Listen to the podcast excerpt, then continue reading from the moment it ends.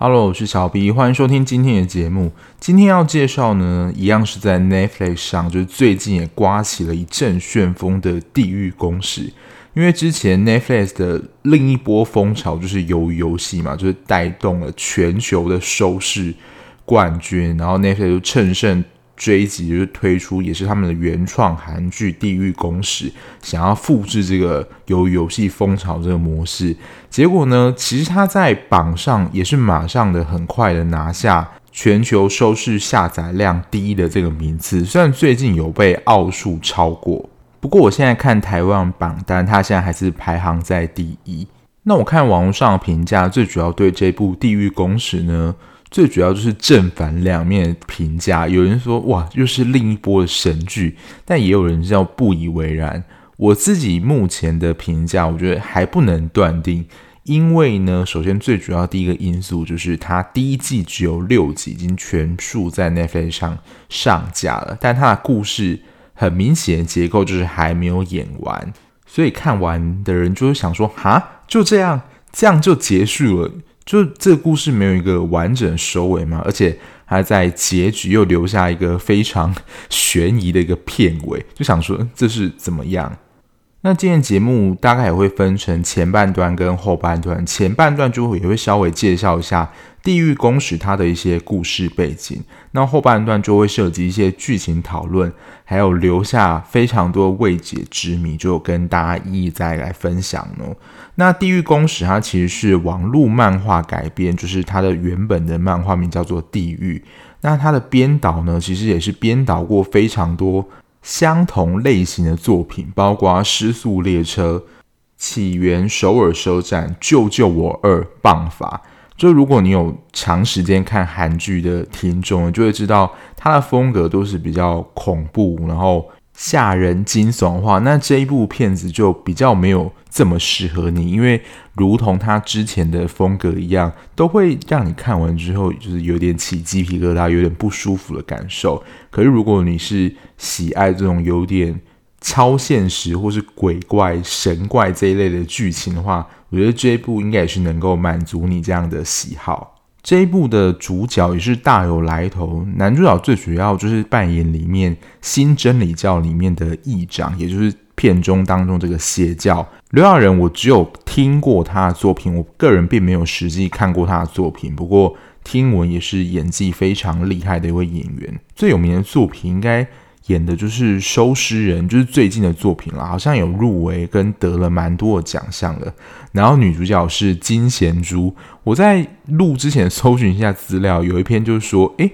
孙艺珍是有来演这一部《地狱公使》吗？结果大家发现说，哦，原来可能在某几场戏，他用布巾遮住脸庞，就是眼神上很像孙艺珍。那金贤珠她其实也有。出演我之前有介绍过一部还不错的作品《Undercover》，跟池珍熙搭档的，虽然知名度没有这么高，但我觉得那一部还是不错的。那他在这一部里面演的是一个律师，是苏图这个组织里面的律师。那待会我会跟大家讲一下说，说这部故事的架构是什么。简而言之呢，其实《地狱公使》描述的其实是一个邪教的故事，最主要在生活当中。发生了，就是超自然的现象，就是有一些人他们会莫名的收到的宣判，就是会有一个神的印象告诉你说，你会在某个时刻的某一个时间死亡，然后就在那个时间点呢，就会有三个就是从地狱来的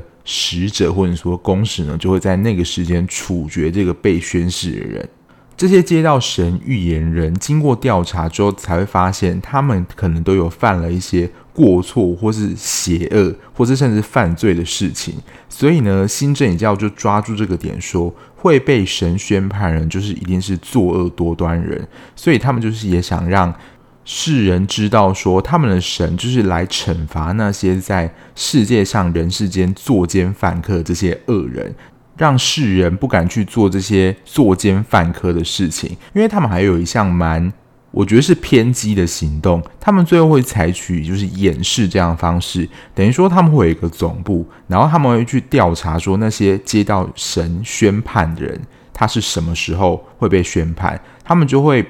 利用他们的组织把这个被宣判的人强制带到他们的现场。直播，就是他们这些人被地狱使者处决的过程。那些地狱使者总共有三个，他们的外貌就像黑色金刚大猩一样，就是你要在卡通片看那种猩猩猿人。不过他们就是长得非常的高跟壮，然后就是想要逃跑的话，基本上也是逃不出他们手掌心。一开始他们就会把你打个半死，然后而且他们也有感觉有特殊的能力。基本上，如果你想要逃跑，一定几乎都会被他们抓住啊，无一幸免。然后再把你打得半死之后呢，他们就会发出感觉像是极光热的这样子的一个强光。我觉得那就很类似太阳光这样太热，几乎把人整个好像烤熟蒸发一样。所以被他们处决之后，几乎只剩下骨头而已，完全看不出原本那个人长是怎么样的一个形状。然后新真理教就会把这个被处决人的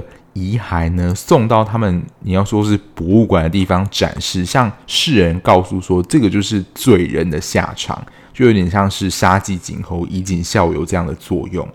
我自己在看的时候，我觉得那个他们口中所说的神有点像是飞头蛮。如果你有看过或者玩过一些武侠游戏小说，在那种很低等的地方怪都是那种飞头蛮的角色，我觉得那根本也不像是一个好神的样子，有点像是恶灵邪灵这样的一个存在。那除了新真理教这样的一个邪教存在之外呢，他们还有一个旁边的组织叫做剑族，他们其实也是蛮信奉新真理教这一端，有点算是就是帮派的组织组合而成的。他们就会打着说哦，他们是新真理教的名义，然后去肉搜这些被神宣判的人，或是不配合演示人，就我觉得就像蛮像是地痞流氓这样的组织。而且我觉得它里面有一个角色非常的突兀，大家应该有发现，就是那个疯狂的很像小丑这样的人，我觉得他是一个蛮毛骨悚然的存在，所以我在前一两集看到他，感觉是还蛮不舒服的。他有点算是那种在。群体当中煽动别人情绪的那样人，就是说哦，罪人啊，就是应该受到惩罚、宣判等等，就在网络上煽动或是鼓舞那些民众的情绪。所以你会在片中其实看到蛮多一般的民众，就是对新真理教的。他们这样的方式感觉到非常尊崇，他们就是好像类似正义使者存在，他们要惩罚世界上的罪人，只要把世界上的罪人惩罚光的话，就能够打造一个和平的世界。但我自己看就觉得说，这些一般的民众真的也是还蛮走火入魔的，或者是他们那个组织本身人也是蛮走火入魔，因为基本上只要不是遵从他们这样的合作形式。或只要说你是异己的话，他们就会想办法的排除。而这个排除呢，可能是建立在不合法的手段上。但刚刚所提到这个建筑这个边缘组织呢，它的组成其实非常的复杂，它里面呢其实也有警察，所以等于是有点在里面卧底。所以只要看到哎有疑似不服新真理教这样教义的行动，或是有发现疑似被宣判的人呢，他们可能就会立刻通报给，就是那些有点像是讨债集团人，直接去那个地方把他抓到，他们组织直接去做掩饰。不过，虽然很多人可能就是被新真理教洗脑，或是奉行他们教义之后，一定还是会有人觉得说，这些人到底在搞什么，或是他们的脑筋真的是有问题吗？就有一个苏图这样的组织。来抗衡新真理教他们所做这些事情，那主要的召集人就是刚刚介绍的由金贤珠饰演的闵慧珍律师苏图。他在片中其实他有解释，他其实是说罪人最终就是会受到审判嘛。那这个苏图呢，它其实一个地方，这个地方呢就是不会受到审判之地。等于说，因为新真理教，你只要被神宣判，就是死亡。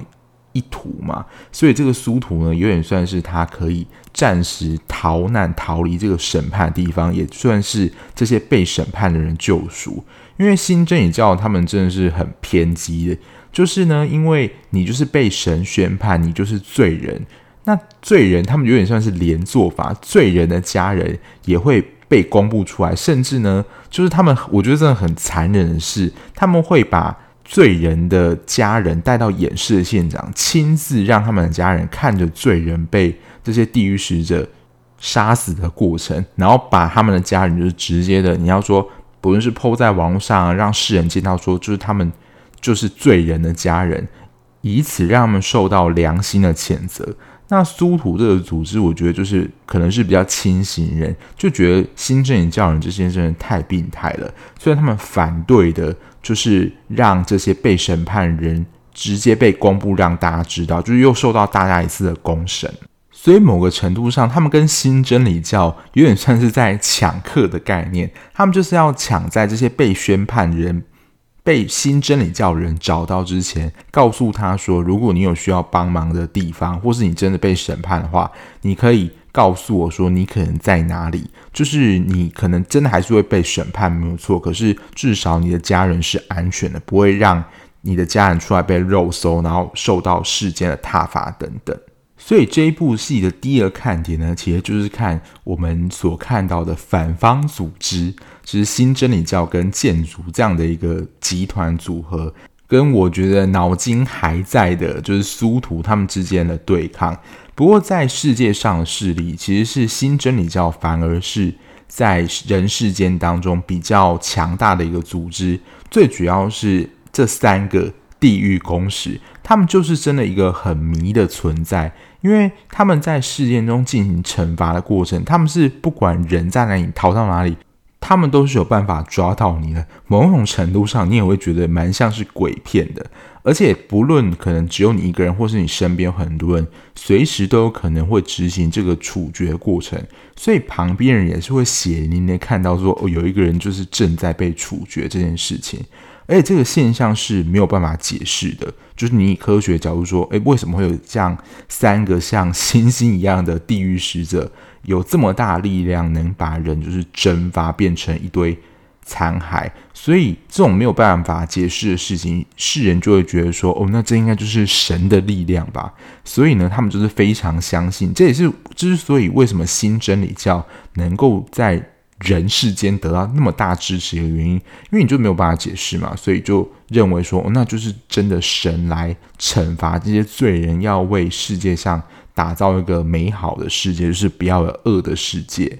那刚刚有提到，就是还是有一些你说头脑比较清醒的苏图人，他们就是想要试图的帮助这些被宣判人的家人，不要被肉搜或是公开的审判嘛。但是新真理教对于不服他们这些教义或是妨碍他们的人，就以非常残忍的手段，比如说就直接伤害或是直接杀了，就是这些苏图组织的人。而且新真理教它就是一个人多势大的一个组织，所以基本上苏图的人算是寡不敌众啊。我不晓得戏剧的编排有没有在暗示什么啦，就是可能你要说头脑清醒，可是他是属于弱势人，那些强势人还是有办法利用各种资源，然后各种的势力声量，把你认为是对的事情，或真的是正确头脑，或是某一件事情的真相压下去。那《地狱公使》的第一季总共有六集。它的六集你可以看成三集三集这样来看，因为每三集其实就会有一个段落结束，而且前三集算是主要的故事主角，跟后三集主要的故事主角不太一样。地狱公使它的故事呈现手法就比较像是我刚刚那样讲的，它会有一个主要的人物，然后这个主要人物呢，可能是他自己或他身边人收到神的演示，然后就是在描绘说他在收到。演示这个过程，不论是他自己，或是新真理教人如何对他说，或是他被抓走的这样整个的一个故事，直到他被地狱公使处决之后，才算是完整了。你要一个人的故事，然后他的故事前就说很多个故事来印证说，哦，新真理教他们的教义是这样。那大概就是整个的故事简介，这边都是无雷部分。那接下来呢，就是如果你已经看过，应该就会对这部戏有非常多的疑问，就像刚刚讲的，有非常令人摸不透的地方，到底是发生什么事了？第一个，我觉得还不算真正的雷啦，可是其实会牵涉到说婴儿被神宣判这件事情，因为在新真理教的教义里面，被宣判人应都是罪人犯罪嘛，但他们不是采取像比如说基督教那样是人是。生来就是有罪的，所以婴儿被宣判这件事情本身就是不合理的，就没有办法被他们教育解释。因为新真理教对人民宣达他们的教育是，这些被宣判的人都是有罪之人，就是真的有，比如作奸犯科啊，或者杀人放火之类的事情，不会无缘无故，或是他们生来就有罪。可是这样婴儿出生被宣判，完全的打破他们交易。那如果没有办法被他们教义解释的东西，人们的信心也会产生动摇嘛？就想说，啊，你这个有没有办法解释？那是不是其实你都是一直在骗我们、洗脑我们？所以面对这样异己没有办法解释的状况，他们就是想办法赶快的铲除啊，就是眼不见为净，就是把这样的你要说证据或记录整个消除掉。可是偏偏呢，其实又是苏土人先找到这个婴儿的父母，希望他们能够。直播他们婴儿被掩饰的过程，告诉社会大众说，新真理教这些人就是一群骗子。不过，这对那对父母，我在看的时候就心想说，真的也是一个挣扎啦。就是你要亲眼看着你的孩子，就是活生生的被处决，然后而且还是在大家面前，这对父母来讲，一定是一个心理的创伤。可是，我觉得最终妈妈会愿意。让他的小孩被掩饰这件事情呢，最主要也是他看到了过去被审判之人没有活下来了。当然，还是也是告诉大家说，新真理教人就是一群骗子。我自己在看的时候，的确是有点生气跟矛盾的。这个生气就是说，他们这些新真理教人就是打着神的名义，或许神在我的脑海当中就是一个良善之人，或者是为了要。打造一个良善的世界，可是你就是打着神的名号，你在做一些你知道根本就是杀人犯或强盗，或是这些不义之人才会去做的事情，然后强迫的接受你自己的价值观。只要就是你不接受的话，就把你当成异类，甚至是抹灭你的存在。如果以台湾的话，我觉得就真的是神棍啦。可是，一方面很无奈，就是说这些地狱的公使，好像其实他们。不属于任何一方，只是新真理教就提出了这个解释，然后抓住民众这种恐惧的心理，就有点算是恐惧操作他们的情绪，把这个地狱公使就是当做他们自己的人，搞不好这三个地狱公使也不属于任何一方，但他们就会把这三个地狱公使。诠释为说，他们就是来惩罚这些恶人的，然后他们组织里面人，就是他们身为人类，就是替神，你要协助辅助，或者是代行他们决定，就是把自己的地位提到非常的崇高跟有权力。说明白一点，就是过度膨胀他们自己的重要性跟价值。可是偏偏因为现实还没有办法找出一个合理的解释，所以民众也只好相信。那苏图对这三个地狱使者的解释，他们会认为这是一种超自然灾害的现象，但依然还是没有办法解释啦。所以就要看，就是比较弱势苏图这边人去对抗这个新真理教，然后又时不时被他们你知道妨碍啊，甚至被他们消灭等等，就是看会觉得蛮无力的啊。所以就是想要看 Happy 的片，这一部也不是一个好选择。然后另外一个算真的是爆点了，在第三集的时候，刘亚仁饰演的这个议长呢，他其实在他二十年前就已经受到神的这样的宣判了，告诉他说二十年的某一天他就会死，而且的确如此，也在那个时间他被地狱使者处决，跟那些过去被宣判人的结果是一样的，就莫名其妙在第三集就下戏，而且他其实，在死亡之前呢，有把这个新真理教的议长的位置，其实就是有点像他们的头目啦，交给了一个现任新的议长，等于说这个新真理教的组织能够仍然持续下去。当然，原议长就是被宣判这件事情是不可能让他们的信众知道的，否则就是也是会动摇他们的信心，想说，诶，你这个头目居然也会被神审判，那代表你自己也不是一个好东西。但他在二十年就是被宣判，但他就是你要说依据他原本教育的设定，他有犯什么罪或是什么罪大恶极的事情吗？其实并没有太多解释，这也是其中一个谜团。那身为一个六部的短影集里面，我觉得他会收到你要说褒贬不一或是评价两极，就真的是他在剧情当中有太多的你要说设定或是事件，你看就是有点。一头雾水，或是没有办法找到一个合理的解释。那接下来就会一一的盘点，可能你在剧中看到也是觉得非常困惑的地方。第一个，大家我觉得一样非常困惑，就是地狱使者那三只很像黑色大猩猩的来历，因为他们就是在来的时候，就是它可以出现在任何地方，水里、地底里。或是门里怎样，他都有办法找到那个被宣判之人。然后在他们把就是处决这个宣判之人之后呢，他们就好像走进去异空间一样，就好像就是哆啦 A 梦任意门，他们可以穿梭在任何地方，然后也没有跟任何人交谈，或是属于什么样的组织，完全没有任何解释。所以如果他们真的是地狱来的公使的话，哦。刚刚忘了补充啦，就是说他们被神宣判，就是告诉他们说，就是你接下来就是会下地狱，所以地狱就是一个你知道来无影去无踪，可以随便进出的地方吗？就对于这三个地狱使者，就是没有任何的交代，你会知道说他们在这部就是一个非常强力存在，然后审判这些罪人角色，可是对他们来历完全没有任何的解释，所以我相信这也是观众会看得有点。不飒飒的地方。第二个看到后面，其实也算是后半段三集剧情的一条路线，就是小孩子要被掩饰这件事情。那他的父母其实也是一直想要保护小孩嘛，直到就是掩饰那一天，就时间到来之后，爸爸妈妈就是把他们绑在一起。然后想要保护婴儿，就是不要让他们被地狱使者攻击。结果呢，就是这些地狱使者也是能够找到缝隙，但就是也一样以他们的强光攻击。那保护他的父母一样是被烧成只剩下骨骸。可是呢，婴儿就是奇迹，完全的没事。这是应该让大家觉得很匪夷所思的一幕，因为在过去你在剧里面看到，只要是被神宣判说，你要下地狱的话，没有人能够逃过地狱使者的处决的。所以小孩子就是活下来，大家会觉得哈，怎么会活下来？然后最后由律师抱走了，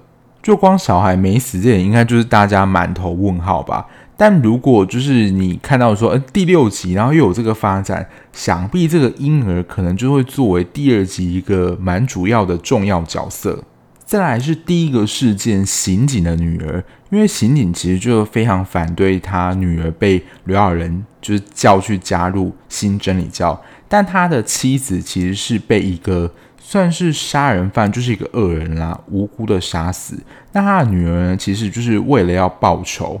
而且找到这个杀死他妈妈杀人犯，就以算是私刑的方式啊。处决了，就是放在焚化炉里面直接送进去烧死了这个当年杀死他妈妈的人。可是这条线就也没有后续了，就他女儿跟他爸爸就是警察这条线的发展到底是怎么样？有一个结束吗？因为前三集最主要某一个主角就是这个警察跟他的女儿嘛，但这条线后来也就没有解释了。另外一个就是朴静子这个妈妈啦。她在被审判之前，她的一对儿女就被苏土人送往加拿大，作为你要说保护吗？或是让他们有一个栖身之地？因为后来蒲静子的确也被处决了嘛，所以后来这对他们儿女的状况也没有持续下文了。所以如果有第二季的话，不晓得就是后来会不会他的子女会不会持续的有一些发展？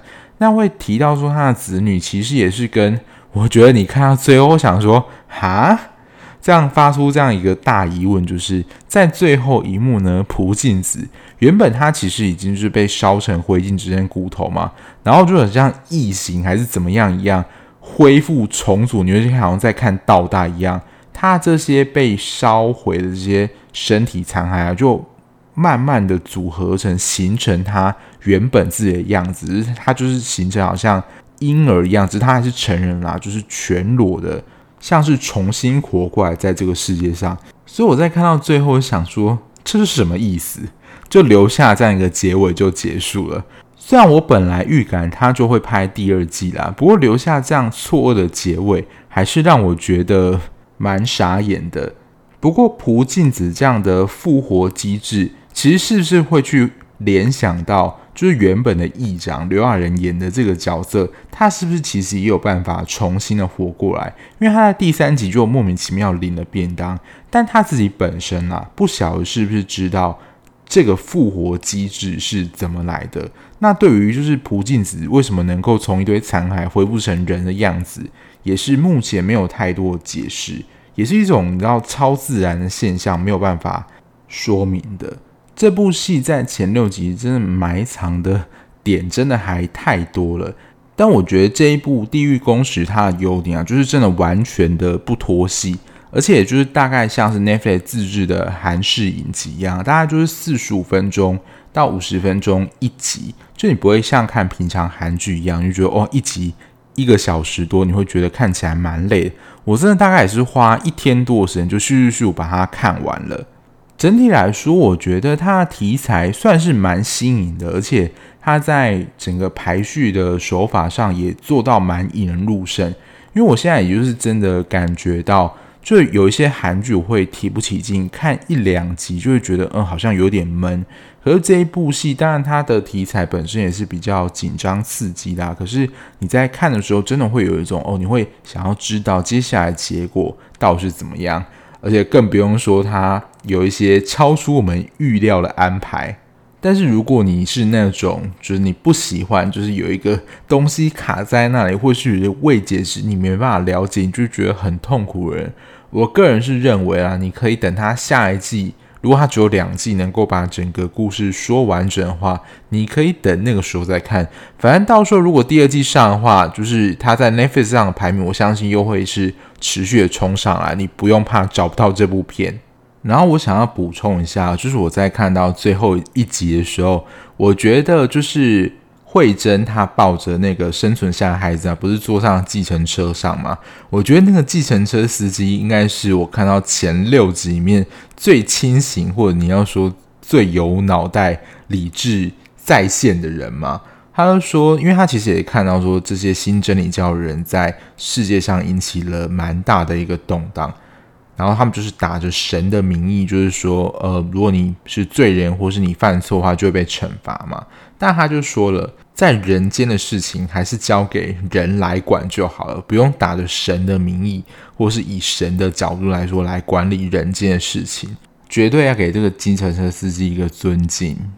最后，我又找到一篇报道，是这个编导呢，他其实在这部《地狱公使》里面。某一类型的角色，它其实也是传达了某一种象征，就是韩国片最爱用的其中一个表现手法。议长的角色呢，它其实就是代表着人们的一种信仰，就是它是无坚不摧嘛，人们都相信说，哦，它就是一个崇高不可打破，需要绝对服从，可能没有这么夸张啦，但他们就是他的信仰，他们遵循的就是新真理教这样的信念。那警察呢，就代表了正义。面对新真理教，可能有一些欺骗世人，或是贱族，他们就对不信教人，就是想要铲除一些暴力手段的角色。代表正义的警察呢，还是有这样的一个力量，能够维持社会的秩序。那在戏中，苏图这边的闵慧珍律师呢，代表是奋斗。因为他的处境就是小虾米对抗大鲸鱼嘛，他人单力薄，然后可能又是被压榨的这一方，所以他就是持续的不断想要说服孩子被宣判的爸妈，让他的孩子被演示的过程能够让世人知道新真理教的真相到底是如何。怎么感觉有一种内忧外患？内忧就是你要说服这对夫妻，让他的小孩演示被世人看到；外患就是要不断的抵挡，就是新真理教跟建筑的攻击。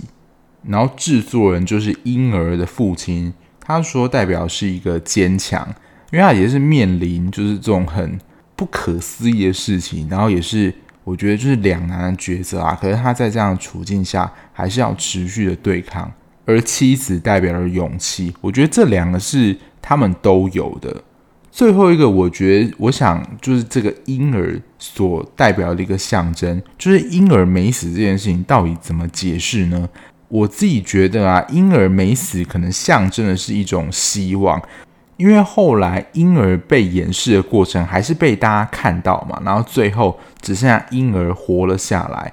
然后就因为有人看到了婴儿掩饰的过程，渐渐的就对新真理教的信心产生动摇，就觉得他们是骗子。那当时呢，就有一个祭司出手揍了一个老人，就是说他们是骗子的老人，就是他们想要铲除这个不一样的声音嘛。那当然就是太明显了，所以当然就被警察逮捕了。但我觉得这个也就是有点像是，好像承袭着另外一个反转，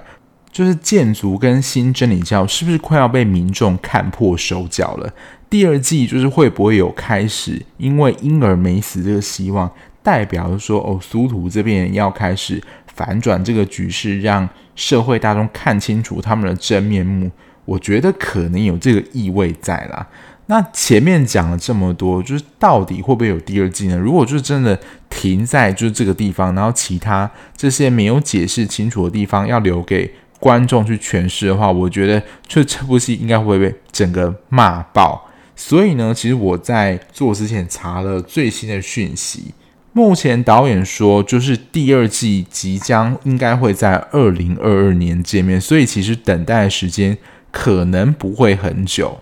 所以，如果你要养剧，你要等一次全部出完再一次看的话，我觉得也是可以再等一下啦。所以，他确定就是会有下一季的，不会就是单独只有一季，然后六集这样就给我放在那边。整体来说，我觉得还不错。他出第二季，我还是会持续看啦，因为真的有太多的谜团未解，加上整个节奏紧凑。然后故事的安排，我觉得其实也没有太多的 bug 地方，单纯就是他没有说明而已，所以我还是会继续的想要了解后面故事的发展是怎么样，而且不拖泥带水啊，真的还蛮快就可以看完了。那讲到 Netflix 上的第二季或是新的剧集，最近在 Netflix 上我自己接下来会继续追的，也是一个卡司非常大，目前录的你们。听的当下应该已经上了，就是《华灯初上》，这个也是今年我非常期待的一部大剧。那它好像也会分成两季的样子。那我刚刚看第一季已经全部上了，那我应该会找时间的把它追完。然后另外一个呢，就是《艾米丽在巴黎》啊，当初推出的时候其实也是引起了蛮多讨论的风潮。那时候我做哇，现在回想一下，好像是我十几集的时候，就是。已经是非常前面的节目，那它在十二月底会推出第二季，已经有预告片出来了，看起来还是跟第一季的风格蛮像，也是蛮令人期待。等到出了之后看完再跟大家分享，一起讨论吧。那今天的节目就到这边。那如果你是喜欢就是讲剧的 Podcast 节目的话，不论你是用任何平台收听。麻烦帮我按下订阅键，就可以在比较快的时间收到节目通知喽。那如果想要了解就是我及时追剧的讯息，或是跟我互动的话，可以在资讯栏的地方有我的 IG，欢迎追踪哦。那我们下一节目再见啦，拜拜。